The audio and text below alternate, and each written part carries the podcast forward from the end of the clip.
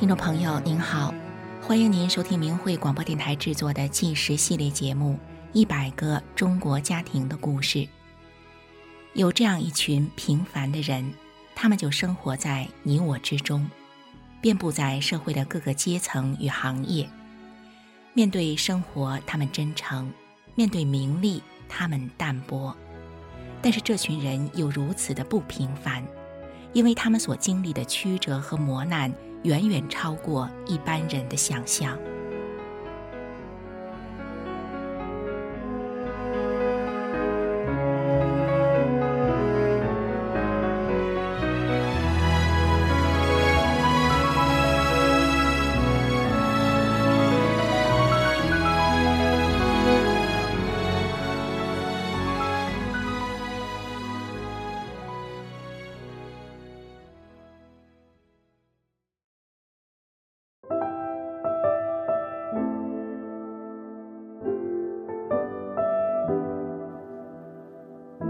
两度奇迹，邻里人不信都不行。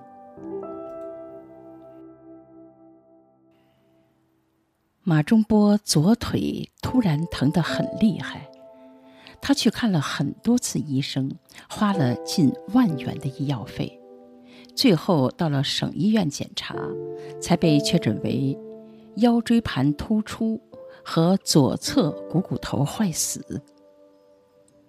马中波从此拄上了双拐，还得吃药。那药一副就得两千多块钱。可是马中波吃了半年，病不但没治好，反而加重了。到了一九九八年底，他的两条腿都疼起来了。转年，一九九九年二月。二十八岁的马中波拄着双拐都不能走路了，他到哈尔滨专治股骨头坏死的研究所看病。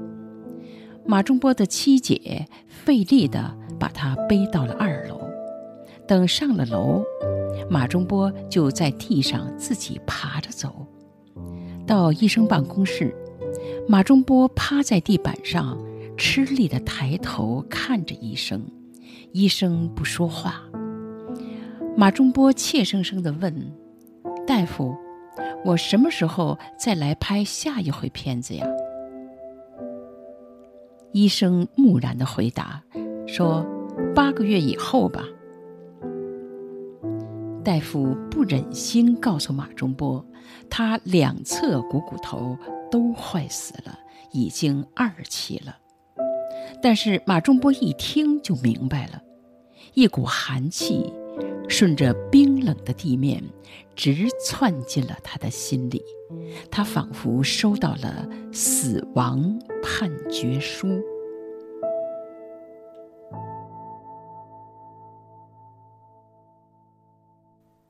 马中波是土生土长的哈尔滨人，他在宾县长大，嫁到阿城。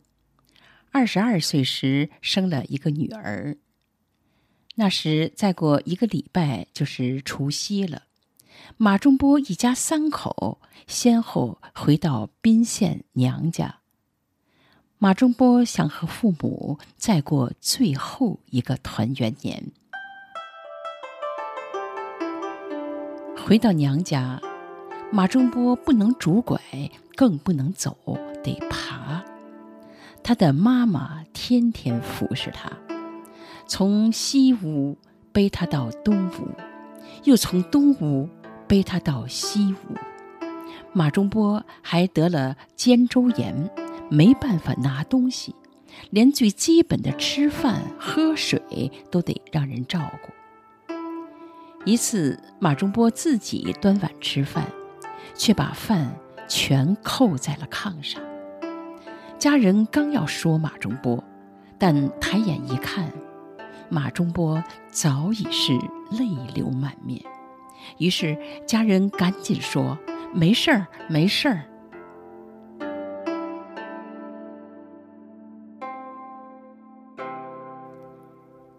过完正月十五，马中波的丈夫就要丢下马中波母女。他知道马中波的病已经没有任何希望了。马中波拽着丈夫的胳膊说：“我知道我的病治不好了，我也不治了，我也活不了多长时间了。咱还剩四千块钱，我死后这点钱留给你和孩子，但现在我需要你照顾。腾大劲儿，你给我捏捏，还能缓解一下。”但丈夫一甩袖子，拿着两千块钱走了。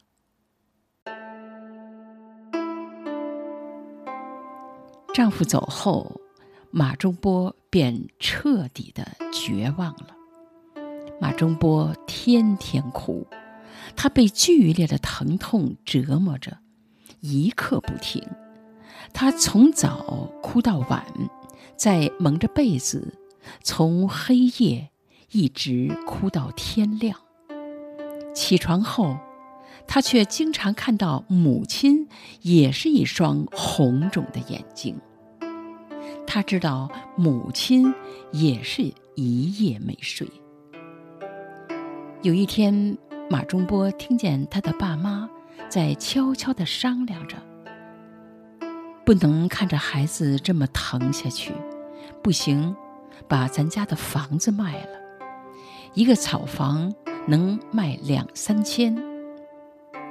马中波心想，不能为了给自己看病，让爸妈倾家荡产。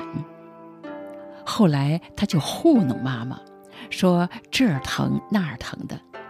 他盘算着让妈妈多买药，再一次全都吃了，一了。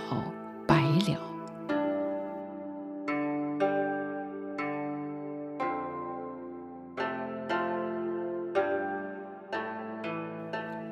但没几天，马中波八十岁的姥姥捎来一张纸条，让马中波去他家，说法轮功挺神奇的，让他一块儿练。但马中波不去，他已经对自己的病不抱希望。任家人怎么劝，他就是不去。可就在当天晚上，马中波做梦，看见一个穿着袈裟的人从窗外飘了进来。这人双手合十，冲着马中波笑。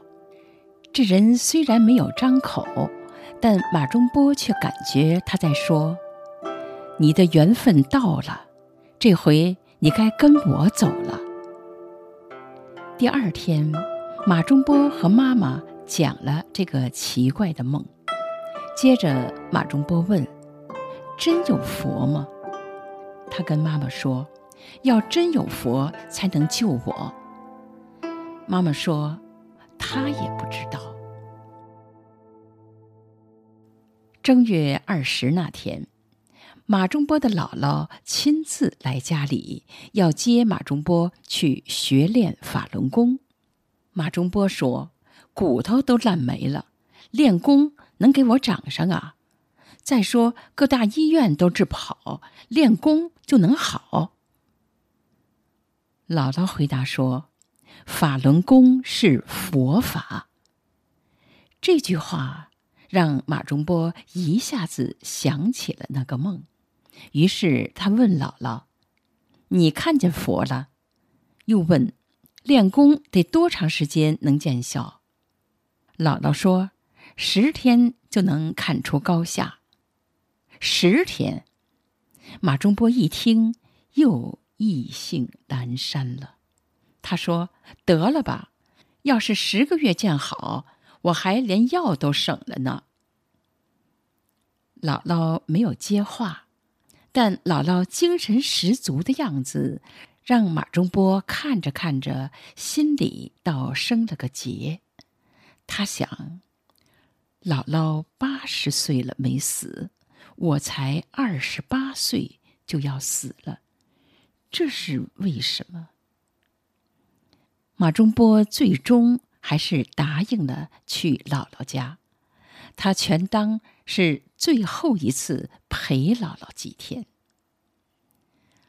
隔天到了姥姥家，姥姥却没有立刻教马中波练功，而是拿出一本书《转法轮》，让马中波看。马中波翻开书，一读就被书中的内容吸引了。书里写道：“因为人在以前做过坏事而产生的业力。”才造成有病或者磨难。马中波一下明白了，自己的病是不知哪生哪世自己做了什么不好的事欠下的，现在该是还债的时候了。马中波用了两天半的时间，就把这本法轮功的书读完。他恨呢，恨自己这么晚才看到这本书。这是一本天书啊！马中波马上让表弟用两轮车推着他去法轮功的练功点上学功。法轮功总共有五套功法。第三天晚上，马中波开始练抱轮。这第二套功法只有四个动作，其中一个动作。要求练功人膝盖微弯，放松地站着，再慢慢地把双手抬到头前，好像在两臂间抱着一个圆圆的法轮。马中波人站不起来，只能靠着炕猫着腰，然后马中波再吃力的把胳膊抬起来，但就是这样。马中波还是累得想放弃，觉得自己身子沉甸甸的。然而，马中波睁眼一看，自己身边练功的都是和姥姥差不多的老人，他们年纪虽大，却站得稳稳的，两只手臂也举得稳稳的。马中波不服劲儿，他想。我虽然病重，但我毕竟年轻，我不能让八十多岁的老人家看笑话。他拼命坚持着，直到结束。练完抱轮之后，晚上，马中波跟其他人一起学法时，他坐在那儿，身子拧来拧去的不消停，因为他腿疼，骨头也疼。隔天早上，就像每天一样，表弟给马中波打来洗脸水。马中波洗完脸后，就坐着等吃饭。那天，马中波坐在那儿就是轻松啊，乐啊。马中波突然发现自己今天咋这么高兴呢？马中波平时浑身痛，肩膀疼，脑袋沉。两只手支着炕，想动一下，手一软就重重地摔在炕上。可这时，正坐着等吃饭的马中波，他晃晃脑袋，觉得脑袋不疼，不晕乎了，举起手，发现沉甸甸的身子变得可轻松了。他摸摸腿，啥不舒服的感觉都没有，和正常人一样。马中波当即喊人：“快把我皮鞋拿来！”马中波穿上了那双久违了的高跟皮鞋，然后站到地上走来走去。他高兴地大叫大笑：“我好了，我能走了！”姥姥家的人呆呆地看着，愣愣地问：“不可能啊，是不是精神作用啊？”马中波。一把端起他刚洗完脸的脸盆就往外跑，他把水一倒，然后往杂货店跑。他要打电话，要把这个天大的喜讯告诉曾背着他看病的七姐。当电话一接通，马中波就兴奋地对七姐喊道：“七姐，我好了！”电话那头的七姐压根不相信。马中波对她说：“姥姥家没电话，我现在和你是用杂货店的电话，你知道我不能走，我不撒谎，你也知道的。”这下，七姐也兴奋得不知道说什么好。最后，七姐说：“你怎么得病吓人，好病也吓人呢？得个绝症这么快又好了？你等着，我马上去接你。”七姐立刻把这个消息告诉了马中波的哥哥，让哥哥先去姥姥家，七姐自己也开车。直奔二百多里地外的姥姥家。另一头挂上电话的马中波，仍像刚梦醒一般，他流着眼泪笑着，然后又跑着回到姥姥家。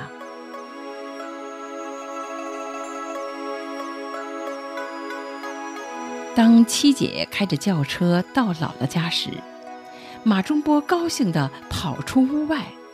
他的哥哥拿着双拐就在后边追，哥哥焦急地喊着：“你快拄拐，你快拄拐，你的骨头都烂了，万一摔倒，这辈子就完了。”马中波头也不回地说：“我好了，我不用拐了。”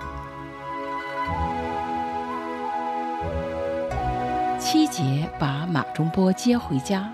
跟爸妈说马中波好了，爸妈也不敢相信。马中波就屋里屋外的来回走，爸妈就屋里屋外的跟着看。一看，马中波真的能走了，他们终于确信了。从马中波开始练功到奇迹般的痊愈，只花了三天。三天啊！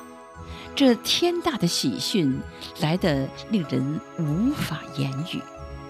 最后，马中波的爸爸一字一板地说：“这不是真佛下世了吗？”他嘱咐马中波：“好好修。”马中波像凯旋的英雄一样，周围的乡亲一个个的都来看。这活生生的奇迹，马中波逢人就讲法轮大法好，告诉人们是大法救了他。神话一样的故事立即在十里八村轰动起来，越传越广。听说马中波的病好了，他们家一下子涌进来三十多人。都要跟马中波一起学法轮功。这些人里面还有从外村赶来的。原本家里的炕和地板都是让马中波爬行和休息的，但如今他们家的地上和炕上都坐满了来学功的人，而马中波神清气爽地站着，一个动作一个动作的。教大家练。不久后，马中波的丈夫也回到了马中波的身边。马中波秉持着修炼人的宽宏，重新接纳了丈夫，因为不用再负担马中波流水似的医药费，他们家重新盖上了房子。没几个月后，一九九九年七月，中共政府开始迫害法轮功，各种媒体上都充斥着对法轮功的造谣和污蔑。在二零零零年四月，马中波去医院取之前拍的片子，医生见他像正常人一样走路，惊讶地问。你不是那个双侧股骨头坏死二期，让人背着来的那个患者吗？马中波轻快地说：“是啊。”医生一查病历，见马中波之前只抓了一副药，更惊讶了，问：“这不是用药的结果？快说说，你搞什么歪门邪道了？”马中波说：“我没搞什么歪门邪道。”我是练法轮功练好的。”医生听了之后啧啧称奇，又说：“你既然出现这样的奇迹，可电视上说法轮功不能驱病，你为什么不站出来说句话呢？”听了医生的话，马中波顿时脸红了，他低下头，内心惭愧。然后，马中波又抬起了头，他看着医生，坚定地说：“我会的。”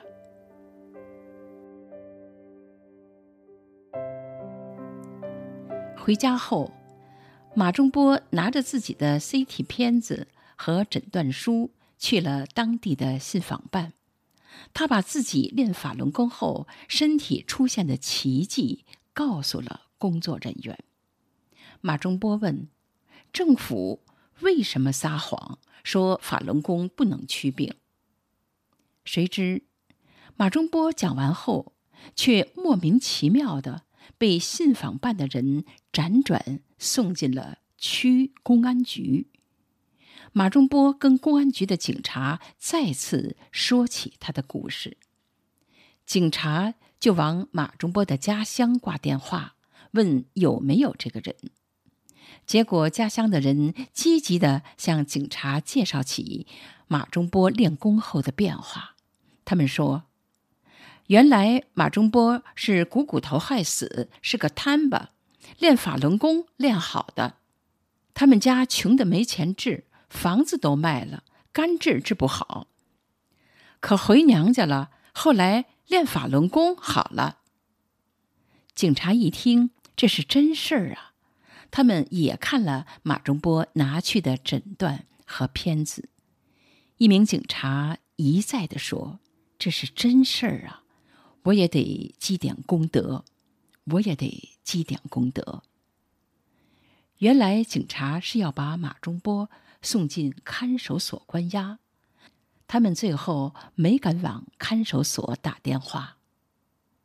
马中波平安回到家后，却越想越不对劲儿。他想着，这么好的功法任人污蔑，我不能坐视不管啊！马中波决定进京上访。他的父亲听女儿说要进京上访，就说：“谁不去，你也得去。你的命都是法轮大法给的，你就是死在北京，咱们家也不后悔。只当你瘫痪时死了。”家人还给马中波筹来了路费。马中波这次上访，却被抓进看守所里关押了两个多月。这期间，他遭受了许多的折磨，还被警察索要了好几千元才被放出来。马中波心想，法轮功能驱病是真的，他要把这真相讲出来。那年十月，马中波再一次进京上访，却因此被劳教一年。他被送到哈尔滨的万家劳教所。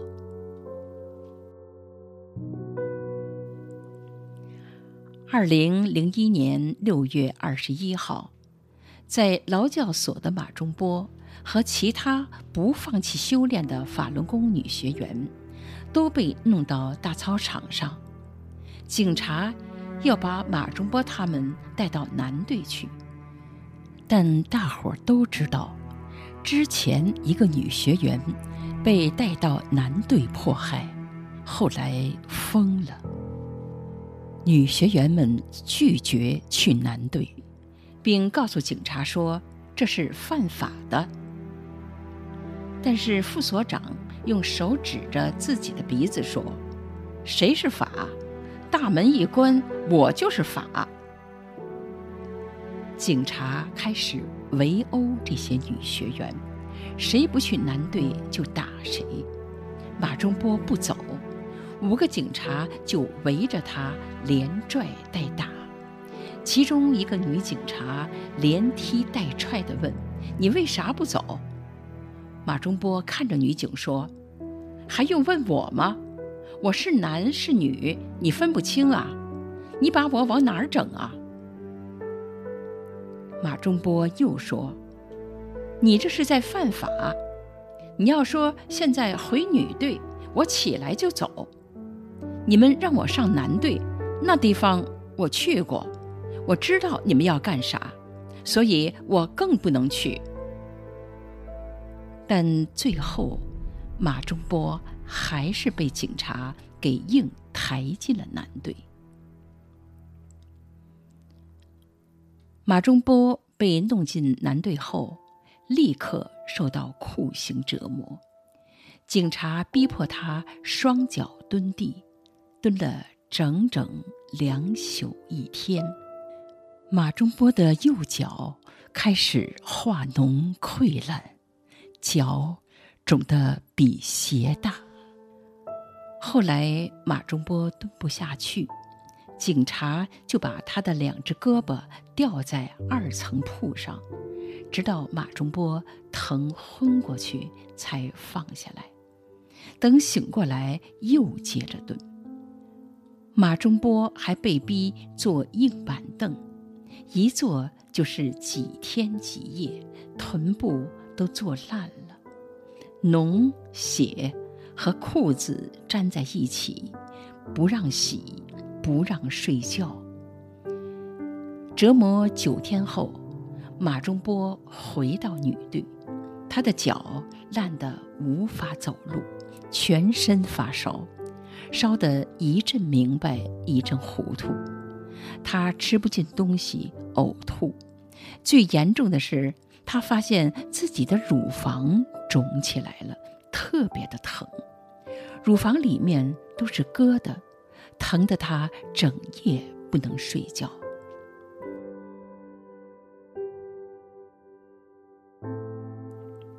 一天晚上，马中波一直肿着的右乳房突然爆开了，黑紫色的血水和脓一起喷涌出来。和马中波关在一起的学员赶紧用卫生纸给马中波堵。但没堵上，这位学员又从床下拽出个脸盆接着，接了半盆。一个女警从门缝问：“别人都睡觉了，你俩干啥呢？”当这名女警看到马中波乳房爆裂的状态后，吓得“妈呀”一声就跑走了。一会儿来了好几个警察。他们说话的时候，用手一碰马中波的乳房，哗一下又流下来一股脓血脏物。马中波的整个乳房就剩一张空皮。当晚，马中波被送到医院，大夫用镊子往里一挑，说：“整个乳房是空的，不用手术了，什么都没有了。”后来，他们又把马中波带到哈尔滨市的一个医院。医生检查完了，说：“你们这家属咋当的？这么严重，怎么才送来呢？得马上做切除手术。”劳教所的人这才说了马中波的情况。当时，马中波的体重只剩六十多斤。为了逃避责任。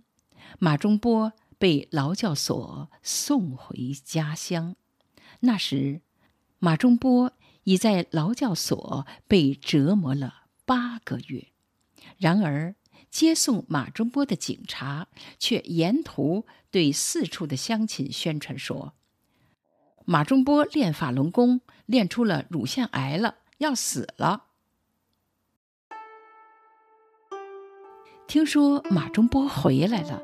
村里人都来看他，一看他这副样子，都认为他要不行了。派出所的警察和大队长还专程来看马中波的笑话，他们幸灾乐祸地说：“快去看看小波吧，快练死了，法轮功也救不了他。”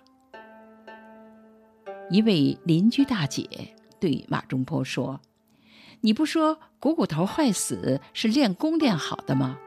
有本事你把这乳房也练好了，咱们全村都信法轮功。当时的马中波已经很多天没吃没喝了，他浑身虚弱无力，连眼睛都没办法睁开。但是马中波一听邻居大姐的话，他立刻就想到：如果我就这样的死了，人家会误认为说是练功死的。马中波内心极不愿人们因他而误解法轮功。生命垂危的他，逐渐有了一个念头，这念头也越来越强。他想：我必须得活，佛法无边。马中波想着：我是修炼人，我有师傅管。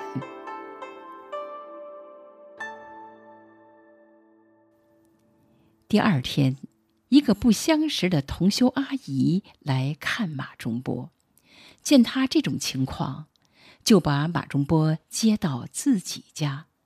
到同修家，同修阿姨问：“学法吗？”马中波说：“学。”隔天，同修阿姨又问：“练功吗？”马中波愣了一下，然后说：“练。”当时马中波站着都发抖，虚弱得像滩泥似的。他的乳房红肿，淌着脓，腋下和胳膊都是大包，并且疼得厉害。但马中波心想，第一套功法不就是通过抻的动作来疏通百脉、调整机体吗？我就练，我就抻。当练功音乐响起，马中波就使足了力气。当他费力的脚往下踩，手往上抻时，他的身体像是迅速接通了电源一样，巨大的能量让他能够站得直挺挺的，顶天立地。马中波感觉自己的细胞。仿佛在快速地修复着、改变着。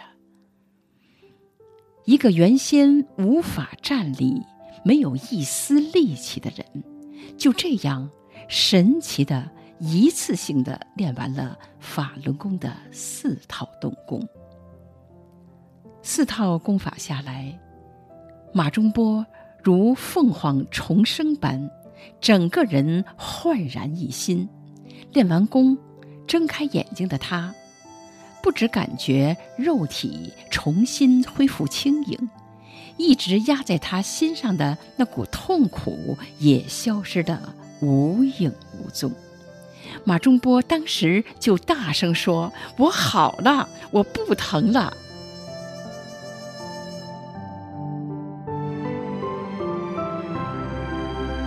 这时，马中波隐隐地听到。像是从另外空间里传来的声音，他仿佛听到大法师父说：“这才是我的弟子，我看你们谁再敢动他一下试试。”陪着练功的同修阿姨听到马中波的喊声，也睁开了眼。同修阿姨一看，发现马中波身上的红肿全下去了。皮肤的颜色也都正常了。同修阿姨激动不已地叫着：“老头子，快来看看，这孩子好了！”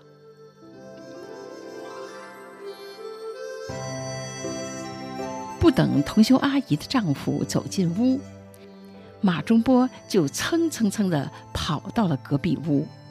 阿姨的丈夫一看，马中波能走了，说话有劲了。虽然胸前一侧还是空荡荡的，但和刚来时简直判若两人。阿姨丈夫那个激动，他一边跳高一边转圈，然后他激动地说：“原来都听说练功人没有病，我一看掺进来一个，这不都要死了吗？你要死我这儿，你家人来找我要人，我怎么办呢？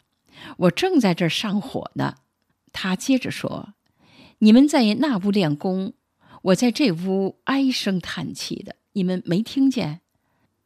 我真的是吓坏了。这么一会儿，你就好了。”阿姨丈夫竖起大拇指，对他俩说：“这法轮功也太神奇了！这要不是我亲眼看见，说死我也不信呐。”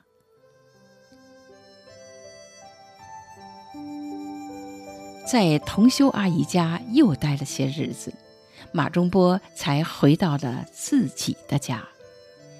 这天正巧他公公过六十六岁大寿。马中波家里聚集了百来位亲朋好友，他们正议论着马中波二十来天没音讯，可能人死了。这时，有人来告诉马中波的婆婆说：“你儿媳妇回来了，又长出一个新的乳房。”婆婆说：“不可能。”但很快的。婆婆和亲戚们都纷纷睁大了眼睛，他们看见了体态和正常女人一模一样的马中波。当大家一进到屋里，马中波的婆婆唰一下就掀开了马中波的衣服看，婆婆惊呆了，围观的人也都惊呆了。马中波胸前溃烂的大窟窿不见了。真长出来一个新乳房，婆婆连说好几声：“大法太神奇了，大法太神奇了。”原来就在马中波在同修阿姨家练功的当天晚上，他胸前的大窟窿也逐渐愈合了，里面新长的肉把烂皮顶了出来。已经烂空的乳房重新长出新的肌肉，三天后，一个完整的乳房就再生出来了。马中波又一次成了人们议论的中心，而在场的人也都服了。他们都说，共产党就会撒谎，专门迫害好人。之前。去探望马中波的邻居大姐激动地说：“我真的相信了，人都那样了，快不行了，就是上医院用最好的药也不见得能好。练法轮功真能练好，而且好的这么快，这回我服了。法轮功就是好。”邻居大姐还大声说：“谁敢不信也不行。”后来，这名邻居大姐果然不断地跟别人讲大法真相。她甚至跟公安局、派出所的人都说：“你们不服行吗？这是我亲眼见的。”